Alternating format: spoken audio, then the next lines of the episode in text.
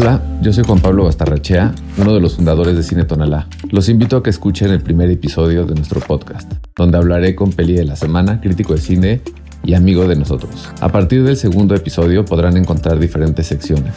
Espero que les guste y que lo compartan, nos comenten y nos manden sugerencias. Muchas gracias.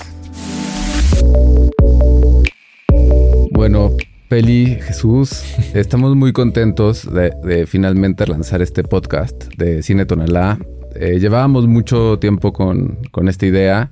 Jero fue un poco como el impulsor eh, y la verdad es que ahora que tenemos como alguien cercano que tiene como toda la, la infraestructura, pues decidimos lanzarnos y para este primer podcast pensamos que era muy importante tener una conversación con alguien cercano, con quien pudiéramos hablar un poco como de la historia de Tonalá para quienes no conozcan el proyecto y así compartir pues cómo lo abrimos y qué ha pasado en estos 12 años, que no, no nada más con, con nosotros, sino a nivel global y Ciudad de México pues han pasado un montón de cosas. Así que muchas gracias por estar acá. Tú eres muy cercano a nosotros por muchas cosas que seguramente hablaremos a lo largo de esta conversación. No, yo encantado de estar aquí contigo, basta. Y bueno, realmente Joel Tonalá, bueno, pues llevamos ya, ¿cuántos, cuántos años llevamos de conocernos? Yo creo 2017 o 16. Sí. Por ahí, ¿no? Ya, ya llovió, o sea, ya es un ratito. Sí, la mitad de lo que llevamos abiertos, yo creo, más o menos. Creo. Porque sí, realmente el el primer encuentro que yo tuve, vamos, yo ya conocía a Tonalá como por ir a este rollo un poco, este, pues la, la única alternativa que realmente existía en una sala de calidad a la cineteca, ¿no? O al menos así, esa era la impresión que tenía yo. Este, y era como, bueno, vamos a buscar, vamos a encontrar un lugar en donde hay una cartelera variada, que no es la cartelera de la Cineteca, que tiene una programación distinta. Y bueno, pues era una sala muy funcional, que además podías salir a echarte tu cena y echarte unos drinks, podías tomar dentro de la sala, cosa que me, alucinaba mucho hace unos años, que era como, wow. Tú eres más, este, más, purista. Muy transgresor el asunto. Y a mí, no, a mí me encantaba, a mí me encanta ah. ir, meterme mi negra modelo a ver una película, me fascina. Pero de aquella pues no estaban los VIPs ni nada de esto, entonces era como, ok, puedes meter tu chupe y era como increíble. Y realmente te conocí a ti, nada más antes de empezar a hablar de la sala, te conocí porque ahí di por primera vez el curso de horror corporal y dije, ¿a quién le pregunto? ¿Con quién hablo? Ah, pues está aquí Juan Pablo, que no sé qué. Y pues fue la primera vez que al menos yo recuerdo haberte visto a ti. Sí, y luego salió lo de cuando pudimos traer a John Waters. Ah, el mejor el mejor, no sé si llamarle junket o masterclass o qué demonios, pero fue una experiencia brutal, que nos fuimos a cenar con él un día tú y yo. Sí, una gran experiencia justo unos meses antes de la pandemia. Sí, nos tocó el cierre de la pandemia ahí. Y ahí eh, diste un taller y también tuviste una charla que está registrada, está en Tonalá TV. Eh, creo que son tres eh, videos de, media hora con él, que fue pues, buenísima experiencia, fue brutal. Me da mucho cringe verme a mí. Ah, en esa charla. Sí. ¿Por qué? Porque me da mucho cringe verme en general. Sí, bueno, eso es normal. pero es una, pero vamos, lo amo con locura. Ha sido un tipo, vamos, fue una charla súper interesante. Se abordó todo el tema inicial de su carrera, cómo fue evolucionando, hairspray. Vamos, es un tipo súper, súper agradable. Sí, sí, a mí también me da cringe verme. Seguramente nunca veré. No, nunca veremos. nadie va a ver este episodio de nosotros dos. y sí, hemos visto, digamos, cómo has pues escalado tus proyectos, ¿no? De, de podcast y nosotros a la par, pues también hemos, digamos, seguido avanzando con el proyecto y desarrollándolo. Entonces, siento que somos como contemporáneos y pertenecemos al mismo ecosistema y a la misma comunidad.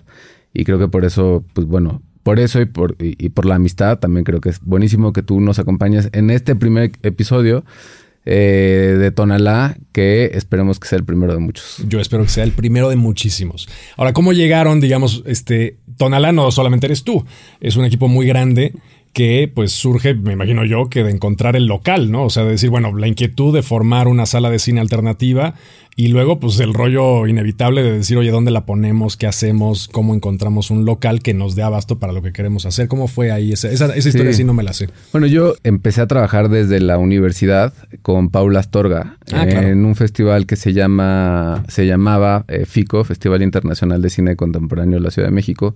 Que no es el FICUNAM, ¿no? Era, o era el papá del FICUNAM. Pues más o menos, como que de FICO se ramificó cuando termina, era un festival de Cinemex y que empezó al mismo tiempo que el de Morelia, eran como competencia. Ah, que los festivales realmente, pues bueno, es una tontería que se vean como competencia, pero pues sí lo eran Cinemex y, Y piques también, Y, y había pique y éramos sí. muy bebés todos los que estábamos ahí. Pero de, de ese equipo pues, salió mucha gente que ahorita tiene proyectos increíbles. Este, Eva eh, fundó después de Fico Ficunam. Michelle Ip, que es, eh, también estaba, fue programador y director de Ficunam. Eh, estaba Max, actual director artístico de Ficunam. Sandra, de, que ahora está en Movie, que Sí. tiene en Interior 13. Y muchos más. Entonces éramos un equipo muy joven de promotores culturales, programadores. Ese festival que tenía una infraestructura grande, pues nos dio un poco como nuestra primera experiencia de qué es programar, cómo se arma un, un- equipo, traer invitados, ir a otros festivales eh, en, en el mundo y en México, obviamente, para, para entender eh, cómo funcionaba como un poco esa parte de la industria. Y yo iba un poco como por ahí y un amigo muy cercano de muchos años, Arturo Div, y este, su pareja de ese entonces, eh, Marcela Lugo, estaban empezando a hacer restaurantes y diseñar espacios, pues más como en diseño de interiores y arquitectura. Sí. Y la mamá de Marcela, Alejandra Mora, tenía esta casa y tenía un centro cultural ahí que se llamaba Casa de Mora. Ah, mira, con razón. Marcela Lugo no es la que tiene al lado de Orión. Tonalá Orión. Sí. Claro, con Gina. Sí. Claro. Y la Estoy librería también, sí. que, Que está- es un poco como el legado, digamos, del trabajo de, de- de su mamá, de Alejandra. Exacto. exacto. Entonces Alejandra tenía este lugar pues, muy pintoresco y, y, eh, digamos la sala de cine era una carpa de circo y era, era un lugar pues, muy divertido. Pero ¿para qué lo usaban? O sea, era una especie como de... Ella hacía lecturas de poesía, ella bailaba tango y hacía como muchas cosas. Entonces nosotros, pues bueno, ellos me dijeron, está este lugar, podemos hacer Lo que un quieran, cine. claro. Y trabajamos el proyecto como un año, empezamos a buscar amigos que pudieran invertir un poquito y así tener como un, un grupo de socios inversionistas. Sí. Y la mayoría son, están vinculados a proyectos creativos, a cine. Tenemos muchos socios y lo abrimos en junio del 2012. 2012. Entonces, justo hace... Generalmente 10 años, sí, festejamos un poquito después el aniversario, por ahí de agosto, septiembre. Digamos que ahorita estamos cumpliendo 11 años ya abiertos. Abrimos, creo que con una cosa que hacía a- Ana Elena Malet, que se llamaba Corredor Cultural Roma Condesa. Digamos claro. que nos sumamos como... Si no teníamos una fecha de apertura, eh, iba a ser imposible porque nos estábamos atrasando y atrasando y atrasando en la obra Y lo pusieron justo ahí en el corredor. y lo pusimos, pusimos la apertura en el corredor y eso nos, digamos, obligó a abrir sí o sí en esas fechas. Y así lo hicimos y luego, luego estaba Distrital, que Ah, ok. eh, en ese entonces yo era el director de Distrital. Ok. Y pues bueno... Clavaste ahí al Tonalá en el... Sí, fue, fue como medio la sede principal. Entonces empezamos con un concierto de Adam Green que venía, creo que a presentar un documental sobre él. Vino Leos Carax. Tuvimos acceso como a muchos invitados increíbles. Y, eh, y ya de, a partir de ahí, pues, pon- digamos, eh, ha sido para mí programar Tonalá como nunca trabajé en una cadena de cines. Sí. Aunque digo, Fico estaba en Cinemex, pero no trabajábamos en Cinemex. Pues siempre ha sido como programar un festival. No entendería cómo, cómo trabajan las cadenas. De, es un Excel gigante y pues el rendimiento de una película, si no jala, pues va para afuera. Exacto. Nosotros más bien es cómo podemos darle el mayor tiempo Impulso a posible una película, a- claro. a una Es, una- es un modelo de negocios radicalmente distinto al que tiene una cadena. Sí, Porque al final de cuentas, eh, la búsqueda de ustedes, o al menos como yo lo percibo, es, este, digamos, no, no tanto buscar, evidentemente, la película cuña que está este, jalando gente, sino más bien buscar una programación general que te asegure cierta calidad y un cierto atacar un nicho que no se ataca. Y me parece interesante porque no se, no se suele atacar, mm, por un lado, ni desde Cineteca ni desde la parte comercial de Cinépolis o Cinemex o estos, estos grandes. La verdad, este, no- nosotros ¿no? ¿no? ponemos mucha atención eh, como en las salas comerciales, porque pues, ahí sí no, no, no hay nada que ver como entre nosotros y ellos. Claro. Con la Cineteca incluso, eh, o sea, digamos, Han colaborado en alguna co- cosa. colaboramos y nos encanta eh, la Cineteca. eh, pero sí, o sea, al principio creo que la programación todavía era un poco más indie y de cosas como muy desconocidas. También porque los distribuidores pues, no se aventaban a darnos algo más eh, fuerte. Y ahora sí tenemos una programación súper eh, balanceada, creemos, entre Barbenheimer, por ejemplo, y este el documental centroamericano, ¿no? Eh, o sea, intentamos que el, la programación mexicana no baje del 30%. Ah, ok, lo tienes como un parámetro. O sea, el 30% es más o menos lo que buscas tener siempre ahí. Sí, este. Inclusive cuando hemos tenido Focine, pues creo que sube a 40, que es lo que te, lo que te pide IMCINE. Ok. Pero no queremos nunca bajar de 30 porque, eh, como tú bien sabes, digo, vi tu conversación con Mariano Varo, el gran problema del cine mexicano es la exhibición. Sí, claro. Y pues bueno, por eso y también pues porque lo que queremos es formar comunidad. Entonces, pero hay, hay películas que sabemos que van a jalar muchísima gente y que son películas comerciales y que están en 3.000 pantallas, pero también queremos tener esas y al mismo tiempo poder tener películas que realmente están en muy poquitas salas. Ahora, el modelo de negocios del cine tonalá, o más bien su modelo de difusión, ¿ustedes ya le están apostando a que, a que la gente suele ir sin saber qué hay? O sea, o, que la gente busca y va específicamente a una película. O sea, ya se convirtió en un centro como de reunión, como decir, oye, vamos a, vamos el sábado a Tonalá en la tarde y a ver qué hay, a ver qué. Pues nuestra, nuestra limitante es que tenemos una sala. Claro. Entonces, digamos, eh, creo que eso pasa muy bien en la cineteca porque igual hay, no sé, un date o un par de amigos o una persona sola va a ver qué hay. Porque hay alguna cosa, muchas cosas que puede ver al mismo tiempo. Y no, yo creo que sí somos un, digamos, como un proyecto destino, o sea, como que la gente va porque, o porque va a ver algo en, eh, en la sala de cine, desde una película hasta otra actividad, o porque va a la terraza o a tomar algo abajo. Y muchas veces los clientes que tenemos entran a, la, a una película y se van. Muchas veces hay gente que, hay, que va a tomar algo y que nunca ha entrado a ver una película. Y obviamente el mejor de los casos es el que hace las dos. El que entra y sale a cenar o el que va a cenar y se, o el que va a comer y se mete a la película. Pero digamos que hay mucha variedad y también el, nuestro público es súper diverso. Entonces, eh, pero bueno, por ejemplo, pues Oppenheimer todavía no están a la venta en este momento. Digo, este podcast saldrá después. Este, los boletos, supongo que es una estrategia de la distribuidora. Pero Barbie, que ya están, igual se estrenan el mismo día, ya está lleno todo, las primeras funciones. claro. Este, Vía internet ya compraron todos los boletos. Eh, compraron todos los boletos y este, entonces el público, pues tenemos un poco de todo, de los que van a comprar la a la taquilla porque viven cerca y ahí sí tenemos de todas las edades mucha gente que, que, vive alrededor de la Roma Sur, digamos, va una o dos veces a la semana a Tonalá a ver una película y los tenemos como súper identificados y son como nuestros clientes, este, estrellas, frecuentes. De frecuentes Y, eh, pero también, pues, hay mucha gente que, este, que afortunadamente nos está visitando por primera vez. ¿Y sienten que tienen alguna labor vamos, es evidente, pero eh, ¿cómo han notado el avance de esta labor, podríamos decir, de formación de audiencias, de formación de público, respecto del momento en el que arranca el proyecto de Tonalá al momento actual del Tonalá? Pues mira, por un lado yo, yo creo que la Ciudad de México es, una ciudad súper cinéfila y que la cultura de cine en, la Ciudad de México es, es, muy potente desde hace muchos años, desde antes de que nosotros este, abriéramos. Pero es verdad que con lo que pasó con la Cineteca desde la remodelación, ¿no? Este los festivales que cada vez tenemos más, pero bueno, lo que ha hecho Ficunam, lo que ha hecho Ambulante, eh, lo que ha hecho DocsMX y todos los otros festivales que hay, sí hay un, digamos, un público eh, hambriento de cine muy grande.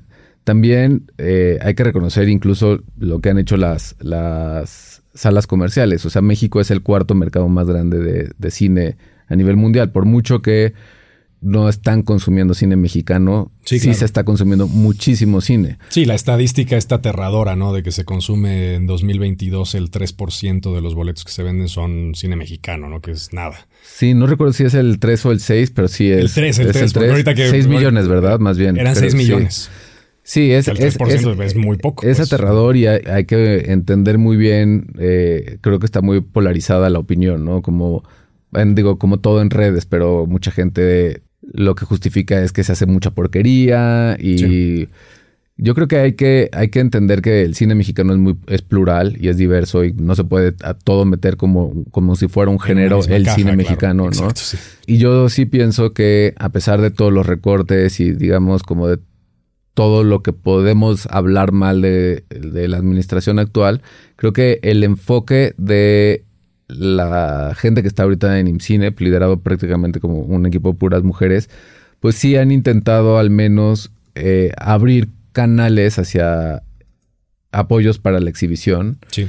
Y eso yo creo que en este momento es muy difícil eh, ver resultados, ¿no? Y los vamos a ver tal vez a, a mediano plazo. Es que es un poco lo que ocurre con todas las políticas, educación, cultura que claro, la gente espera, y bueno, es un poco algo que es entendible que se espere así, que las cosas sucedan. O sea, dices, a ver, vamos a activar esta política de distribución nueva, vamos a activar, hablaba con Mariano Varo, eh, impulsar casas, este, cineclubs, este, impulsar el pequeño cineclub que está en una colonia, este, ahí olvidado de la mano de Dios, y metemos ahí un poco de dinero para que puedan exhibir, les ayudamos ciertas facilidades en este, acondicionar, eh, poner algún proyector, lo que sea.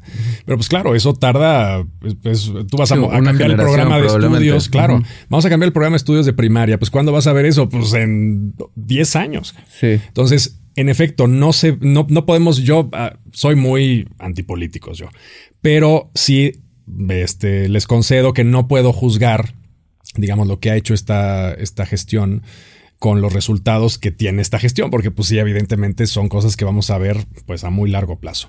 Yo siento que de alguna forma pues sí está muy interesante lo que están haciendo en términos de distribución, sobre todo apoyando pues locales pequeños, cineclubs. El otro día estaba viendo el, hicieron una especie como de ya roji este, de sección amarilla de cineclubs en México, que bueno, pues me parece un trabajo bueno.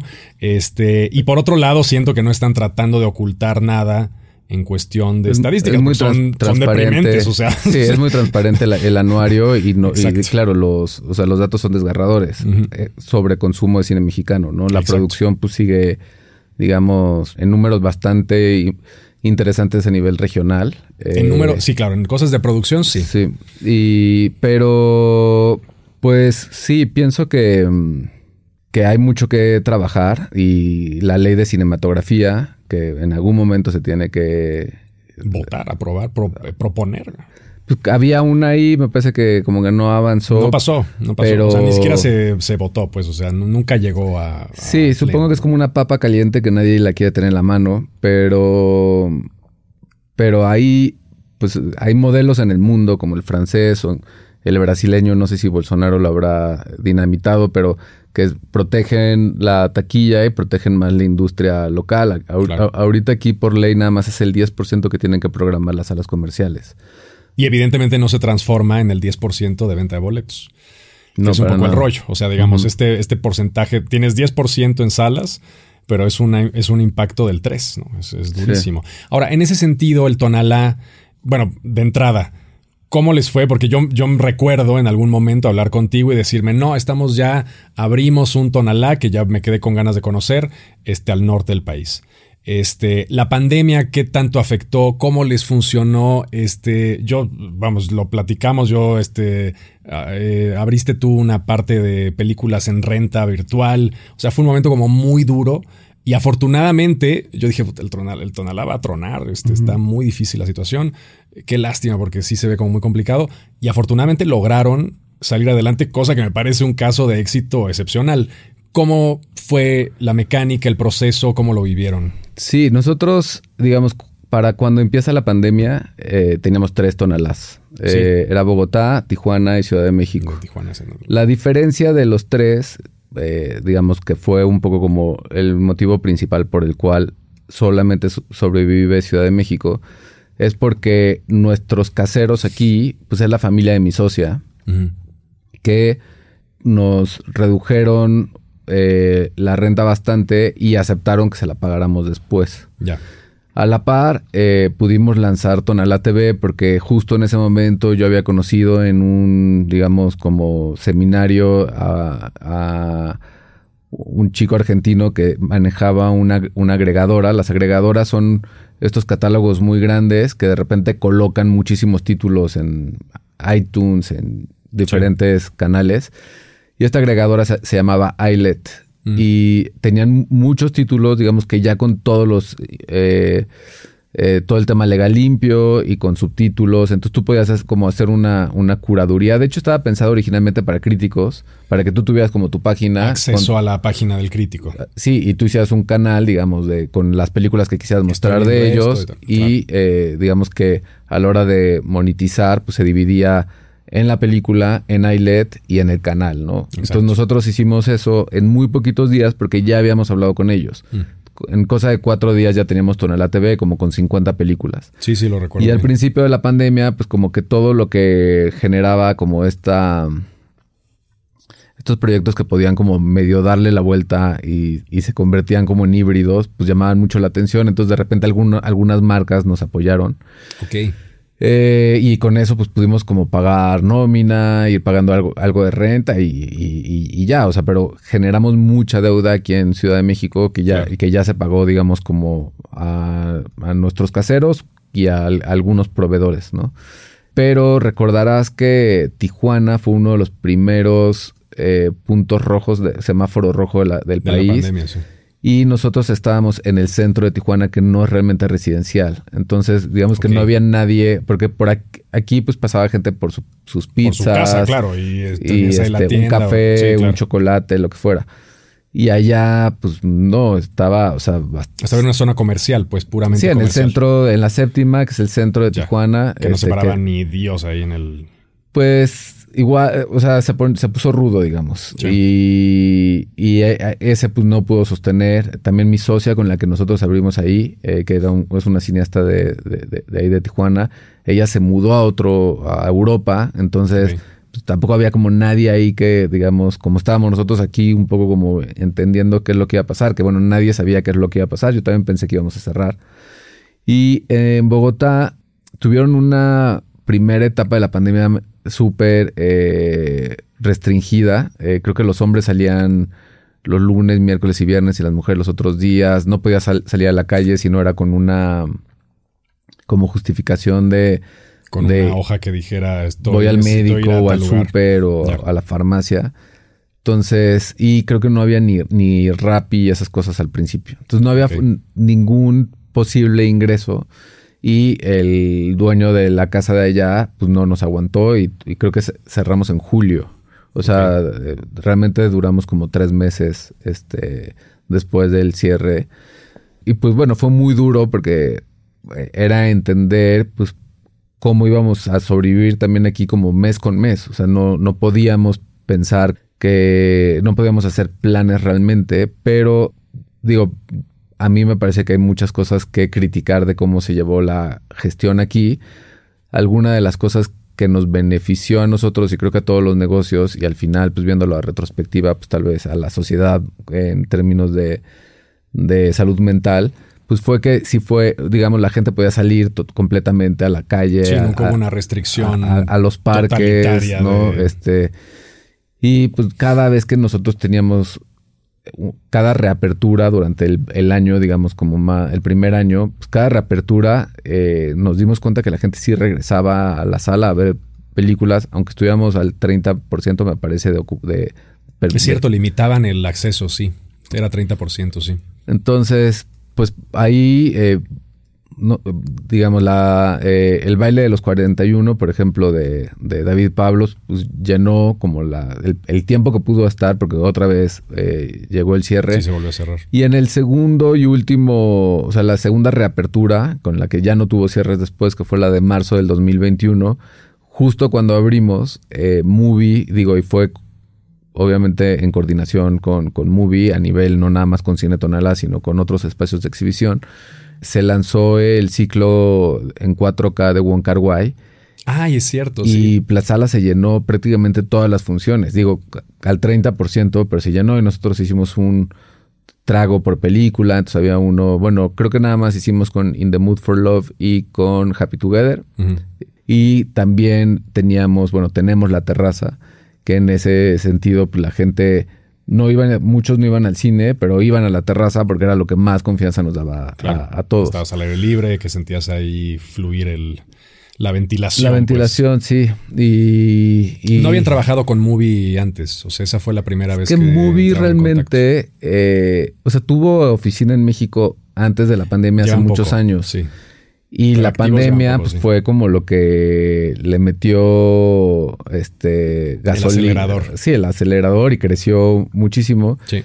Y eh, durante la pandemia, me parece, pero no estoy seguro, fue cuando se armó como el equipo Ciudad de México, que es el que atiende a, nivel regional, ¿no? América Latina, son como los headquarters. Entonces, eh, pues con ellas hemos hecho muchísimas cosas, ¿no? Y, seguimos haciendo o sea, sí fue una pena cerrar Tijuana y Bogotá definitivamente. Sobre todo porque tenían como ya un público... Bogotá abrió en 2014, Tijuana abrió en... Ah, ¿Desde 2014 estaba Bogotá? Sí. Wow, o sea, sí llevaba ya bastante tiempo. Sí, y Tijuana abrió dos años después, en el 16. Tuvimos un proyecto en Querétaro que desde el principio sabíamos que no iba a ser como del largo aliento, digamos, que se llamó también Tonala Querétaro, pero ese cerró antes de que empezara la pandemia. o sea, no funcionó. Eh, sí, era como una cosa de probemos con en el lugar donde lo pusimos en Querétaro y no funcionó, pero no tanto por el público, sino más como por... Por el lugar o la... Sí, como que no, no habían como las condiciones ideales, pero bueno, el, lugar estaba increíble y, y, mientras duró estuvo muy bien. Eh, y pues desde ahí nos hemos un poco concentrado en entender, pues este que queda, Ciudad de México, es un proyecto vivo y que no va, digamos, en automático, ¿no? Entonces, todo el tiempo hay que irle encontrando como... Cosas eh, nuevas que, revitalicen un poquito el proyecto también, ¿no? Pues sí, totalmente. Está haciendo lo mismo todo el tiempo. La sociedad ha cambiado mucho desde que lo abrimos en el 2012 para acá. Creo que en la mayoría de los casos, eh, al menos en lo que respecta a cultura, cine, derechos humanos, diversidad, que es un poco lo que a nosotros nos interesa, creo que hemos tenido como... Eh, cambios interesantes y también el proyecto pues, tiene que ir un poco avanzando hacia estos nuevos públicos, porque cuando nosotros abrimos, eh, igual habían chavillos de que eran niños y que ahorita pues ya son eh, Centennials. Bueno, centennials. y este, y hay que también entender cómo es ese público, pero sin dejar de pensar en los adultos mayores, que es hacia donde todos estamos yendo ya.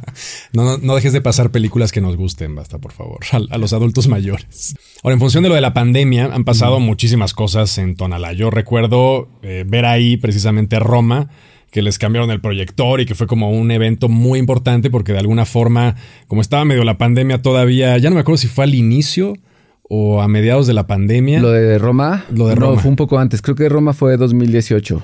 Ah, fue, ay, sí, sí pero sí, como que el tiempo en general se ha modificado. la percepción del tiempo ya. Exacto.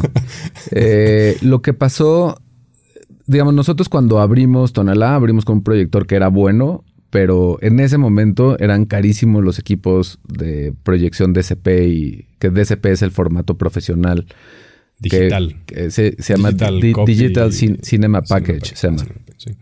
Y eran carísimos, no había forma como de, de abrir con uno así. De hecho, las salas apenas estaban digitalizando. Ese fue como el momento en el que muchas salas estaban pasando del 35 al DCP. Sí. Y abrimos con uno digital que era bueno, pero digamos era muy bueno para ser digital, pero no era profesional. Y nos topamos eh, que las distribuidoras grandes no nos podían dar sus películas porque no teníamos DCP, no teníamos este formato. Nosotros proyectábamos en Blu-ray y en computadora.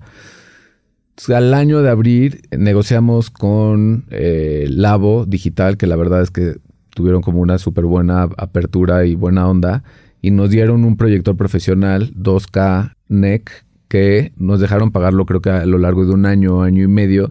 Entonces, todas nuestras ganancias iban mes con mes como ir pagando este proyector. proyector. Y pues bueno, obviamente sí fue como un, un upgrade de la sala en ese momento.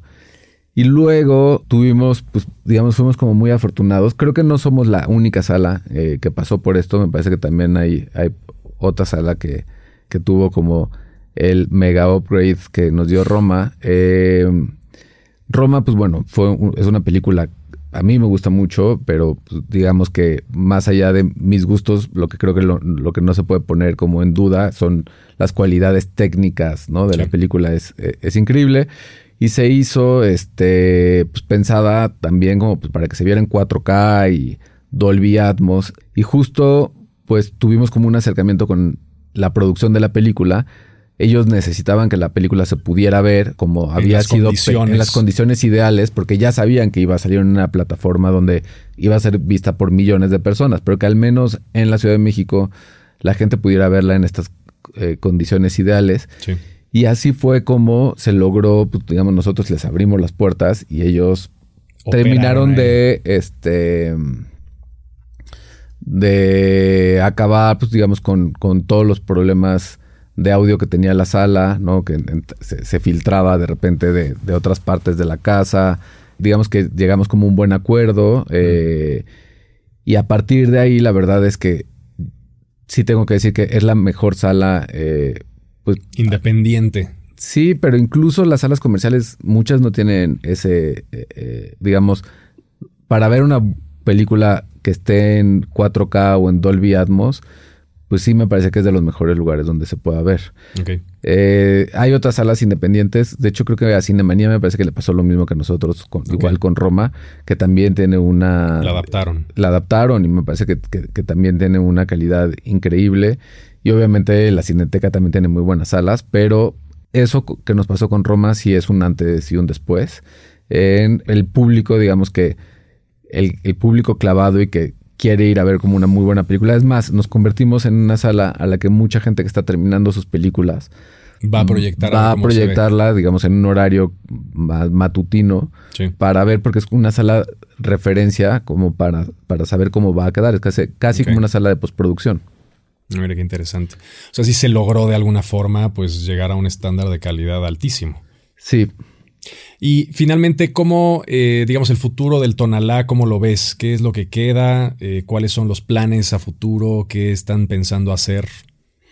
Pues bueno, nosotros, aunque sé que todos ya vemos la pandemia un poco como en, en el pasado, o sea, nosotros ahorita todavía seguimos como enfocados en eh, en este, en el que este siga creciendo y que siga eh, brindando como la mejor experiencia al, público. Eh, y sí estamos pensando un poco como en volver a, crecer, ¿no? Como, como estábamos antes. No sé si exactamente en las mismas ciudades, porque sería muy difícil tendríamos que encontrar otra casa y retomar como el tema de, inversionistas. Pero bueno, nos encantaría volver a... abrir otro local. En abrir otros locales. Pues bueno, nosotros empezamos a distribuir en algún momento en que queríamos traer películas que no habían distribuidores que las tuvieran, que tuvieran los derechos para México. Empezamos con una chica regresa a casa sola eh, de noche. Ah, ¿esa la distribuyeron ustedes en serio? Sí, de. No sabía. Ana, Lili Amirpur. Amirpur, una película. Eh, la amo con locura. Sí, nosotros. No sabía que la habían distribuido ustedes. Sí, nosotros la distribuimos. No vino. Eh, la idea es que viniera ella. Al final no pudo venir, vino el productor. Y estuvo en el foro de la, de la Cineteca en ese entonces, que ha de haber sido como 2003 o 2014. Sí, ya, tiene varios años. A partir de ahí, digo, hemos distribuido películas muy chiquitas, otras no tanto. Tenemos una película que estará en salas, seguramente en el circuito cultural y más cinetecas en octubre. Entonces hemos seguido como haciéndolo con un par de títulos al año, o sea, tampoco con un catálogo grande. En el 2017 estrenamos una película chiquita que se llama Casa Rochelle, de una ah, directora chilena. En este momento tenemos varios proyectos en desarrollo vinculados a IP, o sea, a propiedad intelectual, son adaptaciones de libros, que, con los que ya llevamos un buen rato y esperamos que puedan entrar a producción el año que entre que se concrete en el año que entra. Sí, digamos que este año todavía, eh, en el mejor de los casos, que empiecen pre este año y que el año que entra puedan ya encontrar este, salida, ¿no? Ya no solamente como distribuidora, sino ya como productora en forma. Sí, probablemente igual nada más como productora. Claro. ¿no? Un poco también la idea es eso, es como que la producción con estos proyectos empiece, eh, digamos, una etapa de producciones cada vez pues más interesantes, ambiciosas, festejar duro los 12 años este año, ver para adelante y ser partícipes pues de esto que es el problema de la exhibición en México, al menos nosotros estar ahí un poco... De un lado muy amable, la verdad, o sea, de un muy buen lado. Y la verdad es que te felicito, Juan Pablo, porque sí es un proyecto que yo quiero muchísimo y espero que este, siga muchos años más. Si ya superamos lo de la pandemia, pues yo creo que ya lo que sigue será piece of cake.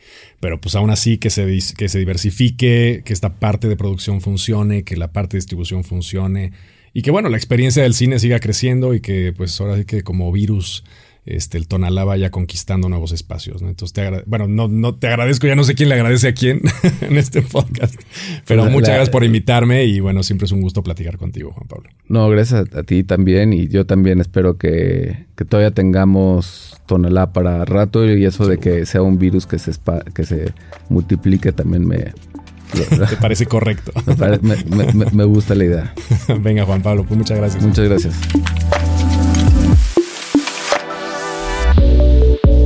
Este es el fin de este episodio, espero que lo hayan disfrutado y que nos visiten en los siguientes episodios. Las redes sociales de Cine Tonalá donde podrán encontrar toda la programación son arroba en Instagram, Facebook, Twitter y nuestro sitio es cinetonalá.com y para entrar directamente a Cinetonalá CDMX es cinetonalá.mx, ahí podrán también adquirir sus boletos.